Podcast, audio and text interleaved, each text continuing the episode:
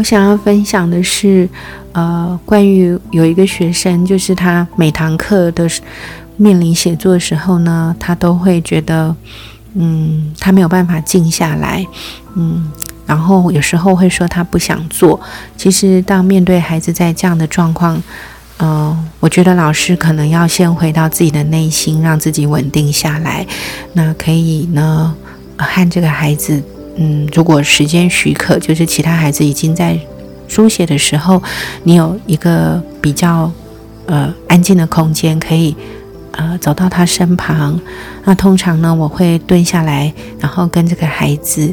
呃，对话，那我会看着他的脸，还有注视着他的眼睛，问问看他当下的感觉怎么了。那通常他会跟我表达，可能他真的没有办法静下来，或是他觉得很疲累，或是他不想做。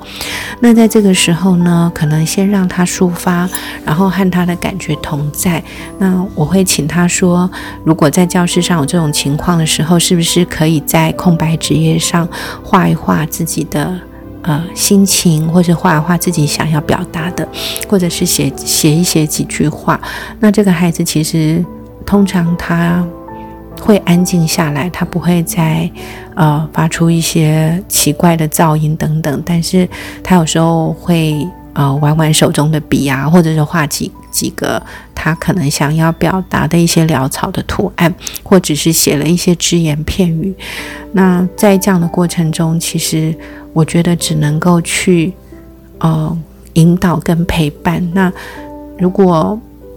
这样子的过程，如果老师能够透过对话，然后让这个孩子感觉到他是被支持的，然后老师也能够理解他的状况，那有时候他的情形也不会每堂都是这样子。就像我们的能量有时候很好，有时候可能比较低落。那我也跟他分享说，其实有时候我也会。什么事都不想做，那在这样子的时候，我可能会怎么样来面对自己这种心情？所以我发现这个孩子其实，嗯，有时候他可以做得很好，那有时候他真的是，嗯，状况比较差的时候，他就没有办法。但是当老师愿意去同理他，去支持他，我觉得他会。呃，让自己可以移动一下，就是尝试做做看。那每次他有这样子一个小小的尝试跟移动，就给予他支持鼓励。那他和老师的关系就会维持在一种很微妙的和谐。嗯，接着我觉得这个孩子对老师就会有一份，呃，他他，因为他有像像我诉说，就是他只要有这种状况，通常是可能会比较多的抗争跟拉扯的时候，他会让他更。更更不喜欢，或者更不舒服，就更不想做。那有一天呢，我们刚好引领孩子做一个比较特别的课程，就是透过这个，嗯，呃，听聆听这个播送的音乐，嗯，它是一种非常美的一个，呃，就是像那个引磬的声音，那它的那个振频非常的美，然后非常的悠远，嗯。我那时候还引导他们在透过这样子的一个平坡，然后在纸页上画画。那我觉得这个孩子他那天让我看到他内在的一个不一样的面相，就是他变得非常的澄澈宁静。他静下心来跟着那个频率在画的时候，我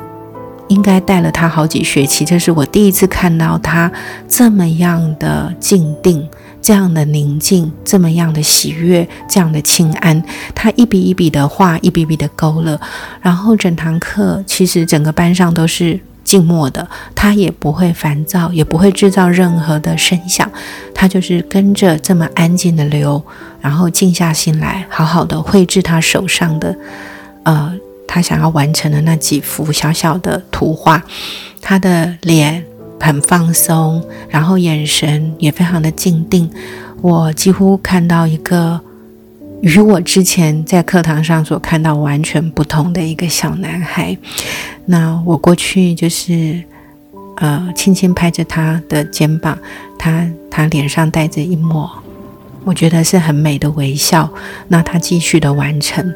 那那堂课呢，他写下了让我很感动的一句话，就是。他不知道自己可以如此的安静，啊，也不知道宁静是如此的美妙。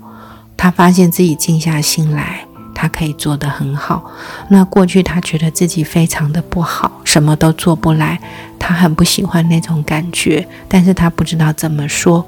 其实当我看到他写这一段话的时候，我的感触很深，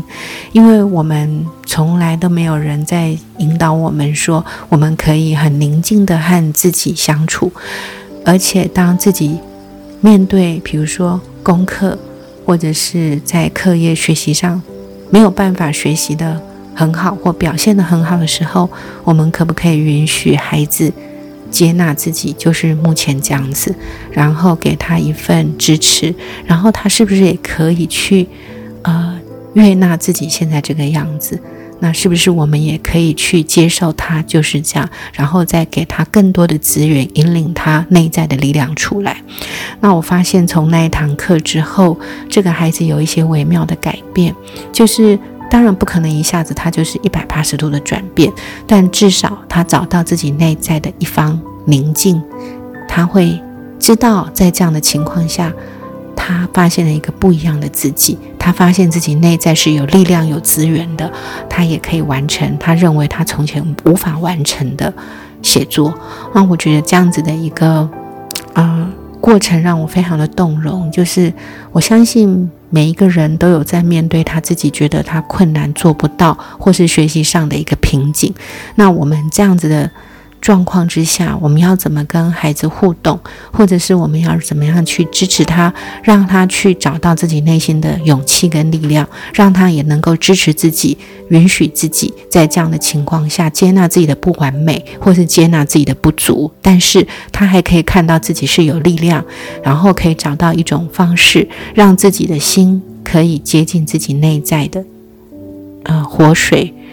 或是内在的一个源头，让自己重新长出一种滋养自己的力量。那老师在旁边可以给予一种支持、鼓励跟引导，让孩子看到自己的资源，然后他可以为自己迈出强有力的一大步。我想这是一个很棒的心情分享。我现在我觉得我在叙述这个故事的时候，我还能够在脑海中。浮现出那个小男孩那样子的一个神情，我觉得好美。就是其实我发现每个孩子内在都有这么一尊，